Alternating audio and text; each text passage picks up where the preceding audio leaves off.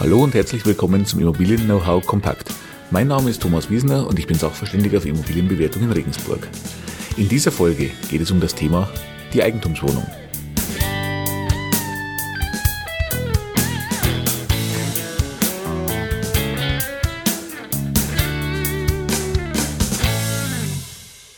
Ja, was ist eigentlich eine Eigentumswohnung?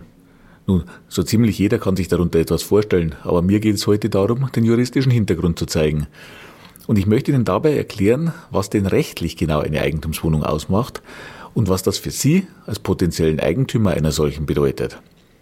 In dieser Folge möchte ich Ihnen einen Überblick über das Thema und die wichtigsten Punkte geben. Zu den einzelnen Spezialthemen werde ich noch zusätzliche Folgen machen. Beginnen wir also ganz am Anfang. Wo liegt jetzt der Unterschied zwischen zum Beispiel einem Einfamilienhaus und einer Eigentumswohnung. Beim Einfamilienhaus ist es ganz einfach.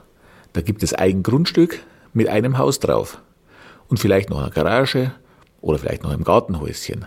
Und das alles gehört einem Eigentümer oder einer Mehrzahl an Eigentümern alleine. Bei der Eigentumswohnung ist es jetzt anders. Hier haben wir ein Grundstück und darauf ein Gebäude. Und im Gebäude befinden sich mehrere Wohnungen, das können zwei sein, es können aber auch ein paar hundert sein. Das Prinzip ist immer das gleiche.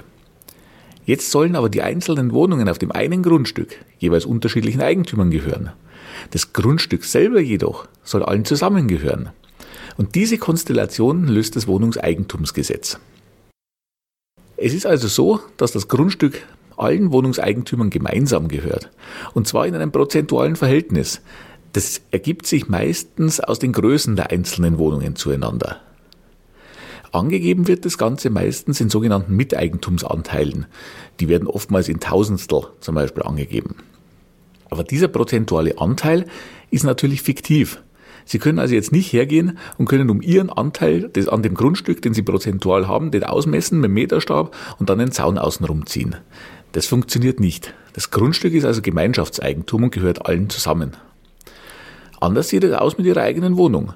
Jeder Eigentümer hat ein sogenanntes Sondereigentum. Das ist in der Regel die eigene abgeschlossene Wohnung. Die ist natürlich ganz genau definiert und darf nur vom jeweiligen Eigentümer genutzt werden. Der kann darin auch im Prinzip tun und lassen, was er möchte, solange er keinen anderen Eigentümer dabei beeinträchtigt oder ins Gemeinschaftseigentum eingreift. So kann er zum Beispiel einen neuen Fußboden nach seinem Geschmack darin verlegen, was er nicht kann, ist zum Beispiel eine tragende Wand einreißen oder ein zusätzliches Außenfenster einbauen. Oft gibt es zusätzlich dann auch noch sogenannte Sondernutzungsrechte. Das sind Bereiche im Gemeinschaftseigentum, die aber nur von einem bestimmten Wohnungseigentümer alleine benutzt werden dürfen. Ein Beispiel dafür wären zum Beispiel Kfz-Stellplätze im Hof oder so kleine Gartenterrassen vor den Erdgeschosswohnungen. Die Grundlage für alle diese Verhältnisse der Eigentümer untereinander ist die sogenannte Teilungserklärung. Die Teilungserklärung ist sozusagen die Geburtsurkunde der Eigentumswohnung. Mit ihr wird ein einzelnes Grundstück mit einem Grundbucheintrag in mehrere Grundbuchblätter aufgeteilt und es entstehen damit einzeln verkaufbare Eigentumswohnungen. Und hier sind wir jetzt gleich beim wichtigsten Tipp der ganzen Folge. Wenn Sie sich für eine Eigentumswohnung, egal ob neu oder gebraucht, interessieren, dann schauen Sie sich in jedem Fall die Teilungserklärung ganz genau an. Denn die dort getroffenen Regelungen zum Beispiel zur Instandhaltung und so weiter, die sind für Sie als Eigentümer oder als neuen Eigentümer bindend. Sie treten mit dem Kauf in die Teilungserklärung ein. Das Gemeinschaftseigentum wird von den Eigentümern als Gemeinschaft verwaltet und instand gehalten. Oftmals gibt es dafür dann eine professionelle Hausverwaltung, die den Eigentümern so die tägliche Arbeit abnimmt.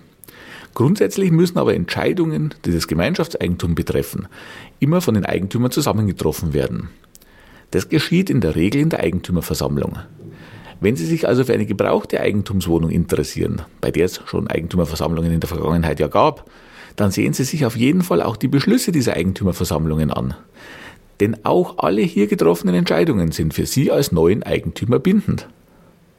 Soweit heute jetzt zu den Grundlagen der Eigentumswohnung. In weiteren Folgen erläutere ich Ihnen dann die einzelnen Themen noch genauer. Ich würde mich freuen, wenn Sie dann auch wieder reinhören. Und wenn es Ihnen heute gefallen hat, würde ich mich natürlich auch sehr freuen, wenn Sie eine positive Bewertung und ein Abo für meinen Podcast dalassen. In diesem Sinne, bis bald, Ihr Thomas Wiesner.